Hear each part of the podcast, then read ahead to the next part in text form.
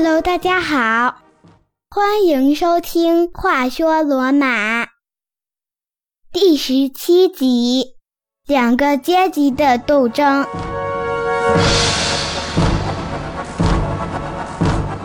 在第十六集里吉勒斯湖之战中，罗马人打败了拉丁同盟，而这场战役可以说是块硬骨头，打得很是费力，从早晨打到了下午。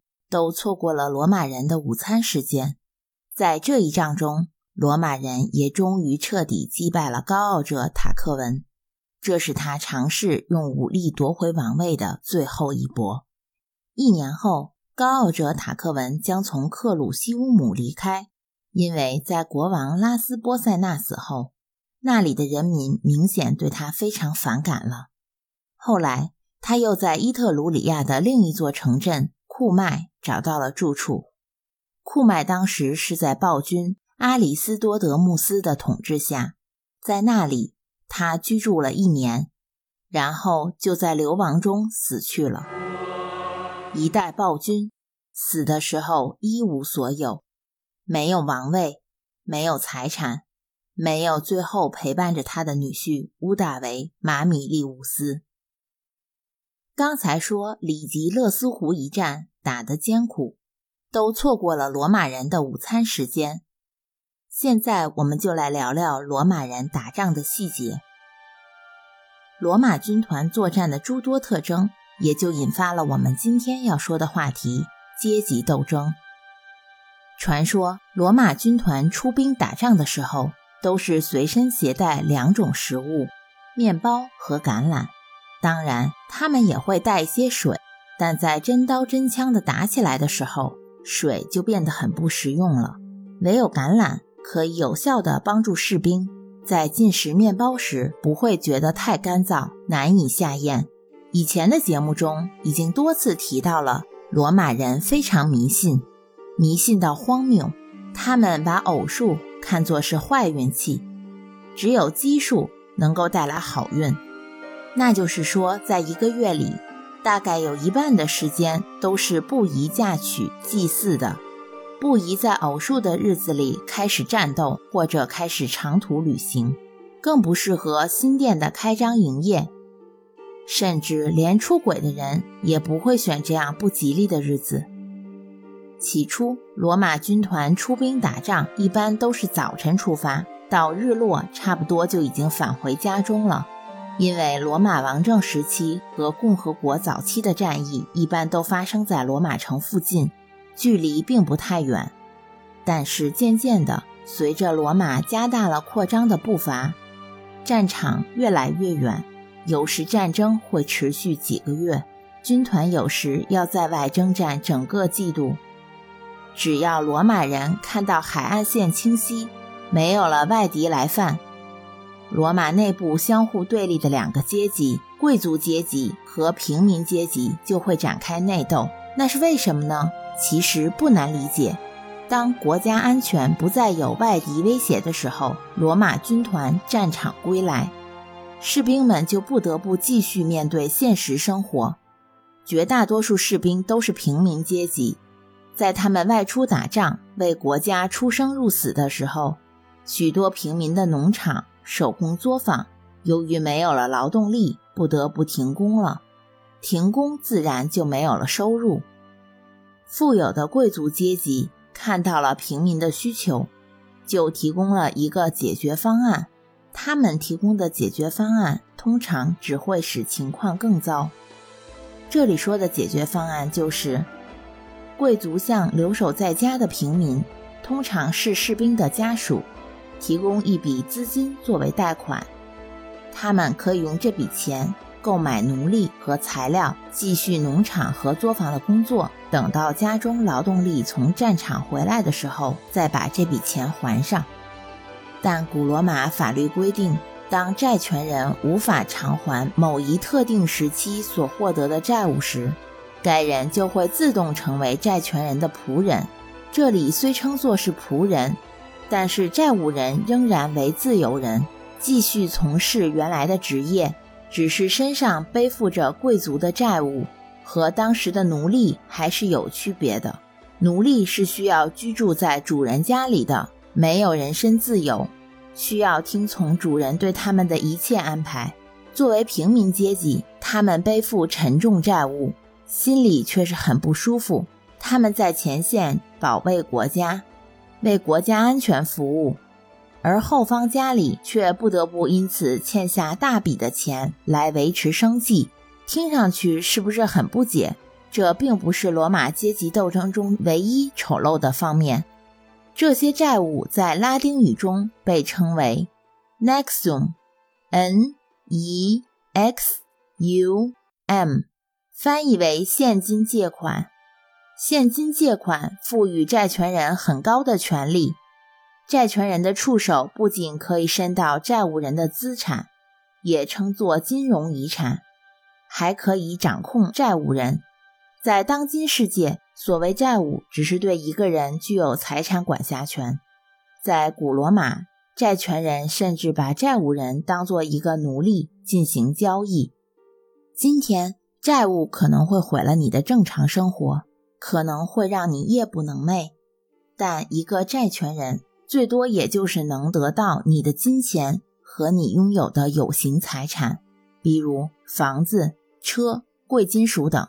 无非也就是身外之物，但是在古罗马的法律规定，所谓欠债还钱，若你无利用金钱或财产偿还，债务人有权获取你的家人或者你自己来抵债。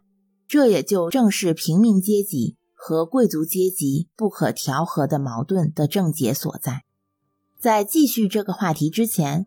让我们先看一看上一集的拉丁语单词。上一集给出的拉丁语单词是 “curia regis”，这个词组可以翻译为“君主法庭”或“王室法院”。regis 这里意为皇家的、王室的。这个词有很多种不同的用法，本集节目时间有限，我就不一一列举了。而 “curia” 这个词我们并不陌生。早在罗马开国国王罗慕路斯时期，他就创建了第一个元老院会议，当时称为 Comitia Curiata，库里亚大会。Comitia 是公民会议的意思，而 Curiata 可以音译为库里亚，或者理解为元老院的，或者后来中世纪法庭的，是一个形容词。在我今天说的这个词组 “curia regis”，不难判断出 “curia” 这里是一个名词形式，意思是元老院或中世纪法庭。现在让我们来看看本集的拉丁语单词 Claviger C L A V I G E R，。在下集节目中，我会详细解释这个词。你可以在我的微信公众号“话说罗马”中查阅到这个词的含义，也可以查到很多和节目相关的资料。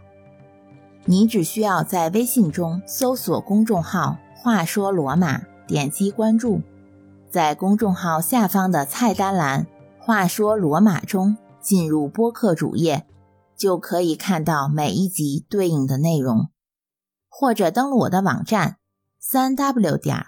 话说罗马点 com，我再重复一遍，三 w 点话说罗马的全拼点 com。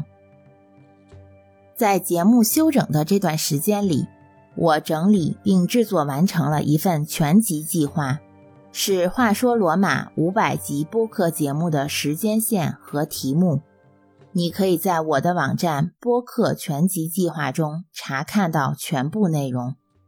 这里我还要特别感谢两个人，一位是我同窗四年的大学同学朱兆一，感谢他的关注和转发；另一位要感谢的是中国青年出版社文化教育编辑中心主任刘双女士，他的无私帮助和指点是对我极大的鼓励和支持。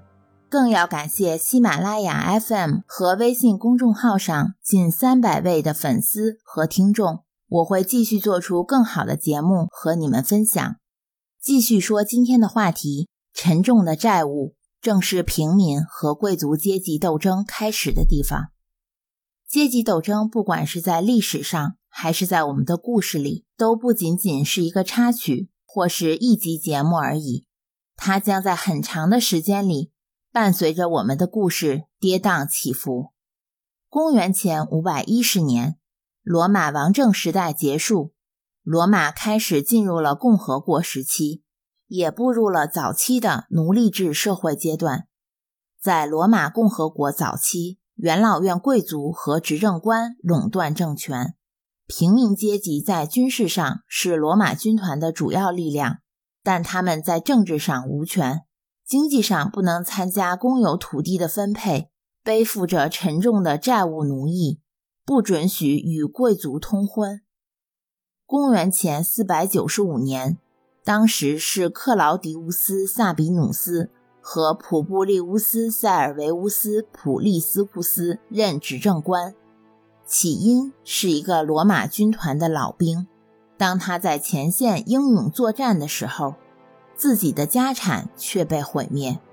按照当时罗马的惯例，这个出身平民阶级的士兵是没有资格分享战利品的，还要向政府纳税。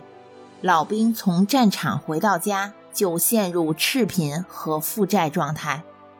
刚才提到了，债权人在债务人还不起钱的情况下，可以随意处置其财产，包括贩卖债务人或者家人为奴。这个老兵实在走投无路，于是来到罗马广场上求救。他的遭遇虽然惨烈，但在当时。平民当中比他惨烈的大有人在，可谓是一呼百应。平民们群起包围了元老院，要求讨回公道。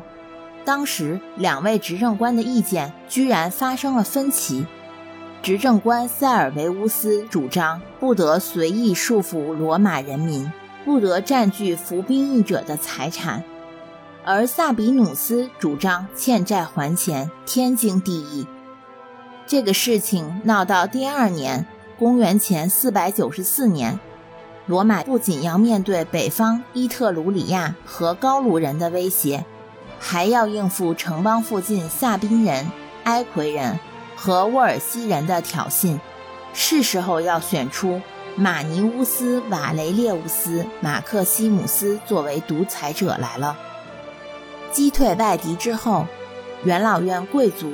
和执政官之间关于平民的要求仍然不能统一意见，平民渐渐看清了，虽然不断有人站出来说话，但是事情似乎一点都没有改变，还是不断有人被债权人抓走，在罗马他们不可能得到公平的待遇，于是平民们卷起了铺盖，集体离开了罗马城。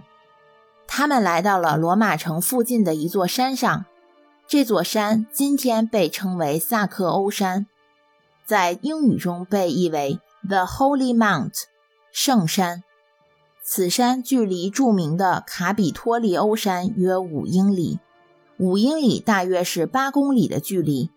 这场罗马平民组织的说走就走的旅行，史称第一次撤离运动。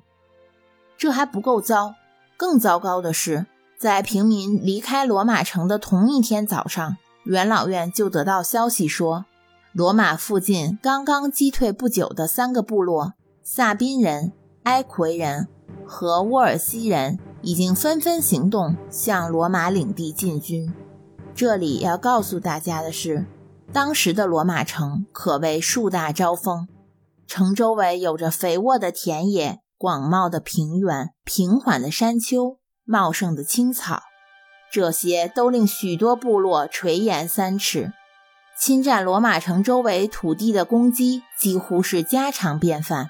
侵略者一般是不动声色地悄悄进入罗马领地，杀死一个农夫和他的家人，然后占领这家人拥有的土地，将其变成牧场，放养牛羊。罗马城内得到消息以后。通常是派兵到达冲突发生地，恢复农户的农场，安置一个新的罗马家庭。虽然这样的小打小闹在共和国早期频繁发生，但是作为罗马执政官，对这样的挑衅也不可以视而不见。当执政官开始征兵，下令召回罗马军团的士兵，没有离开罗马城的士兵不做响应，撤离到圣山上的士兵完全没有回去的意思。可以说，这是罗马史上第一次大罢工。著名历史学家李维在罗马自建成以来的历史中，对此段有这样的描述：公元前四百九十四年。一支浩浩荡荡的队伍离开罗马城，向东郊的圣山进发。人们满怀激愤，有的气愤说：“一个不把自己的保卫者当作公民的城市，还值得留恋吗？”有的抱怨说：“我们拼命作战，却落得家破人亡，他们倒坐在家里享乐。”更多的人喊起来：“走，走！”永不回来，我们去建一个自己的城市。罗马元老院和贵族听到平民向圣山进发的消息，惊慌失措，乱了阵脚，赶忙派遣了一位裁判官阿格里帕梅奈纽斯，代表政府和贵族阶级去和平民谈判，试图和平解决平民的反抗。在李维笔下。他深得政府和元老院的信任，是一个雄辩的人，同时也是一个深受平民爱戴的人。早在公元前五百零三年，他就曾担任罗马执政官。阿格里帕梅奈纽斯身骑白马，这匹白马没有一丝杂毛，可以说是精挑细选的，也不能有一个杂色斑点，只有完美无瑕的白色马匹。对罗马人来说，才是好的预兆。他来到圣山时，驻扎在山上的平民们正三三两两地坐在地上，有的在吃东西，有的在下棋或掷骰子，消磨时间，完全没有注意到他。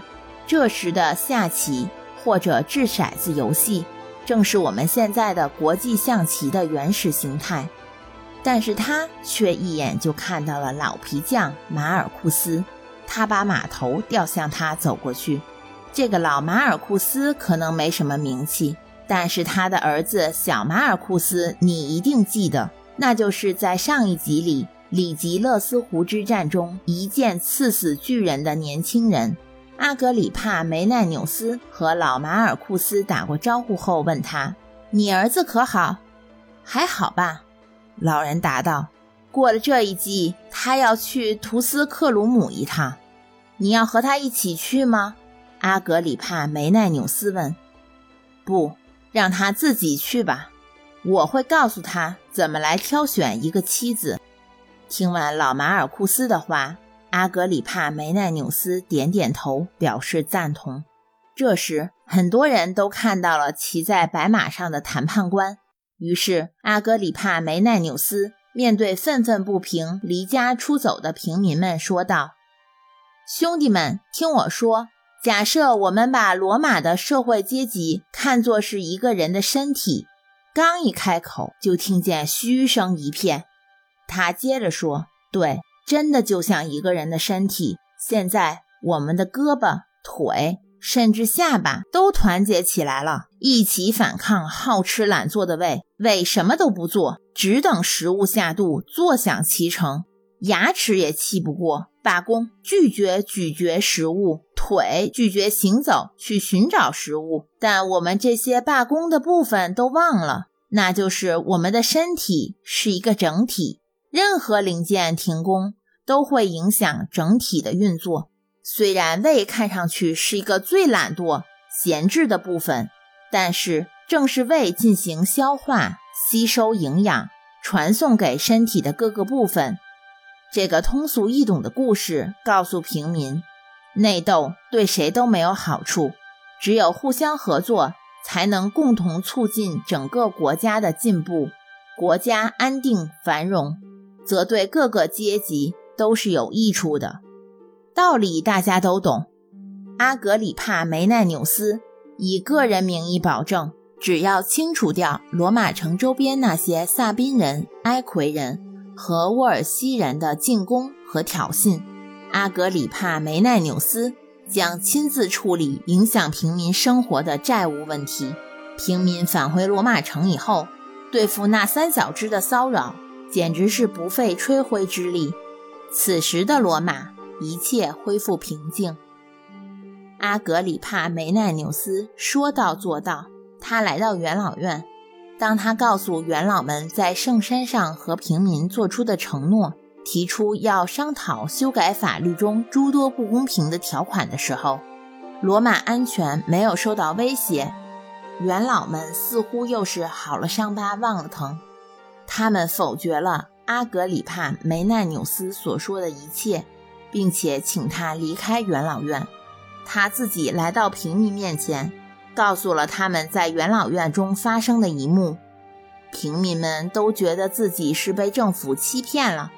同时，领导平民打击外敌的马尼乌斯·瓦雷列乌斯·马克西姆斯也因此辞去了独裁官的职位。平民们一不做二不休，反正已经撤离过一次，没什么了不起。罗马政府不保护我们平民的权益，我们就不回来了。这一次，大多数平民都离开了罗马城，恐慌再一次席卷罗马城内。那些极少数没有离开罗马的平民，整日惶恐贵族来报复，害怕贵族们会来烧毁自己的家。而贵族们担心的是，罗马军团的主力已经离开了，没有了他们的保护。罗马城将会面临怎样的灾难？贵族阶级和平民阶级现在僵持不下，双方重启谈判模式。但这次，平民表示绝不会再相信贵族的一面之词。如果再没有一项切实保护平民的法律出台，如果罗马城再遭到任何威胁，贵族们就自求多福吧。贵族们终于意识到。无论自己多么高贵，无论自己的祖先为国家做了多少贡献，真正支撑国家的恰恰是这些平民百姓。虽然这次谈判并没有像平民要求的那样出台明文法律，但却为平民自己争取到了选举自己的官员保民官的权利。贵族不得担任保民官。保民官这个词，从字面上看，就是为了保护平民的权益不受贵族的侵害。他的职责主要有两条：一是可以救助被贵族官员欺压和人身攻击的平民；二是可以出席元老院会议，否决元老院的决议。除独裁官外，对其他任何高级长官的决定，只要违背平民利益，均有权予以否决。最初是选出两人作为保民官，后来发展为十人。就此可以说，第一次撤离运动结束了。是不是意味着贵族阶级从此和平民阶级和平相处，大家都过上了太平日子呢？事实远远要比童话残酷。公元前四百七十一年，平民发动了第二次撤离运动。贵族再次被迫让步。为了进行保民官的选举，一个叫做部落会议的机构诞生了，也叫特里布斯会议。这个会议后来演变成为平民部落会议，以区分于全城邦的特里布斯大会，称之为部落民众会议。公元前四百四十九年，平民发动了第三次撤离运动。这次斗争的结果是十二铜表法的公布，这是平民对贵族斗争的巨大胜利。可以说，在此时此刻，罗马法律制度从未如此接近真正的民主。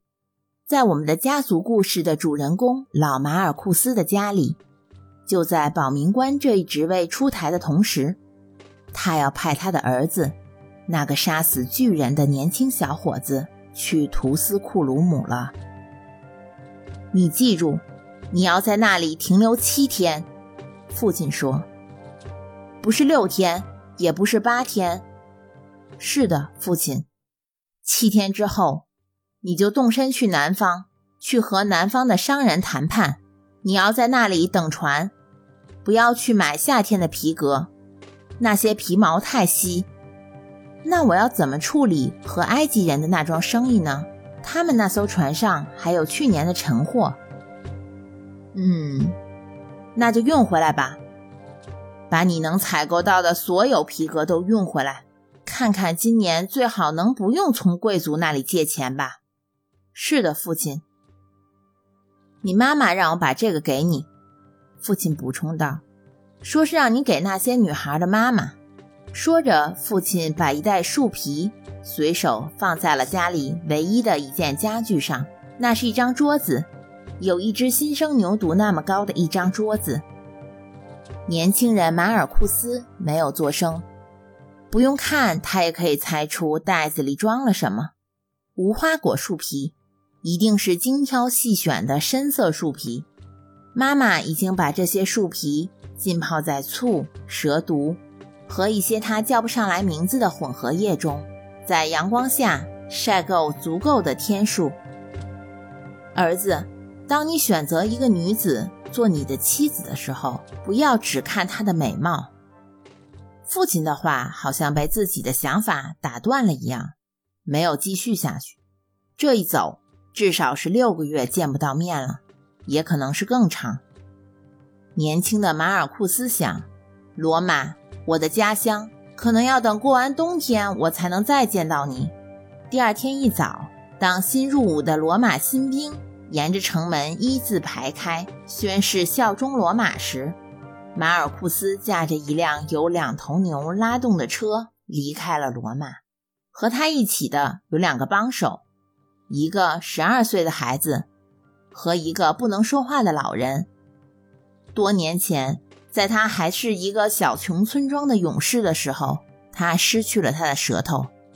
马尔库斯要在路上走很多天。我们这里先插播一个故事，故事发生在里吉勒斯湖之战前一年左右。故事主人公是盖尤斯·马修斯·科利奥兰纳斯，他是公元前五世纪古罗马的将军。关于这位传奇人物。今天先不展开来聊，我们且听下回分解。据历史学家记载，约在公元前四百九十六年，罗马人在里吉勒斯湖之战中击败了拉丁人。在战役中，沃尔西人的部队企图与拉丁人一起攻打罗马，但是由于当时的独裁者奥卢斯果断加快了行军的速度，沃尔西人没有能及时赶到帮助拉丁人。虽然在战场上没有正面交锋，但罗马人并没有对沃尔西人这一军事举动视而不见。在公元前495年，当时的执政官普布利乌斯·塞尔维乌斯·普利斯库斯曾率兵行军到了沃尔西人的领土，沃尔西人吓坏了，对罗马人缴械投降。在短短的时间里，从科拉。苏埃萨波美提亚两个城镇中就交出来了至少三百名孩子作为人质，被交出来作为人质的孩子，都是沃尔西贵族家庭出身子女。疯狂的罗马人欣然带着浩浩荡荡的战利人质从沃尔西撤军了。沃尔西人虽然表面服输了，但很快就与另一个名为。赫尔尼基的部族结为同盟，立即派使者求助于拉丁人。上一集我们说过，拉丁人在里吉勒斯湖之战之后，又回到了原来继罗马篱下的地位，可完全没有心情再来管什么沃尔西人的闲事了。不管就不管吧，他们还要去罗马人那里邀功。拉丁人抓住这个沃尔西派来的使者，反绑着。交给罗马元老院处理，把沃尔西人和赫尔尼基人联合起来预谋攻打罗马这一军事机密全盘告诉了罗马人。为了报答拉丁人告密有功，罗马决定将六千余名战俘遣返回拉丁联盟领地。拉丁人对此十分感激，作为回报，赠送给了罗马人一枚金质皇冠，放置在了罗马朱庇特神庙中。这金皇冠的放置仪式举办的是大张旗鼓。这么热闹的事，罗马城里男女老幼都来凑热闹。老皮匠马尔库斯也在人群中亲眼见证了罗马和拉丁关系的改变。与此同时，他心里深深挂念着他的儿子。所有被释放和遣返的拉丁战俘也来参加了。对罗马赐予自由表示感谢。据说此后，罗马人和拉丁人之间建立起来了深厚的友谊。下一集节目中，我们将聊一聊新官上任的保民官都做了什么，要看看顽固的元老们是怎样同意在罗马这片土地上写下法律的。著名的十二铜表法。诞生历经曲折，因为很多方面都触碰到了贵族的利益，因为他们害怕写出来的法律将被放置在城内大大小小的广场上，大家都知道了法律条文的细节，那他们又怎么来胡作非为，怎么来压榨平民呢？我们的家族故事还会继续，年轻的马尔库斯。将怎样在图斯库鲁姆挑选他未来的妻子呢？你可能会问了，哪有人是这样挑选妻子的呢？就像上一集结尾处我说的一样，话说罗马中将会贯穿进一部虚构的历史小说，像我们的副标题所说，史实与虚构。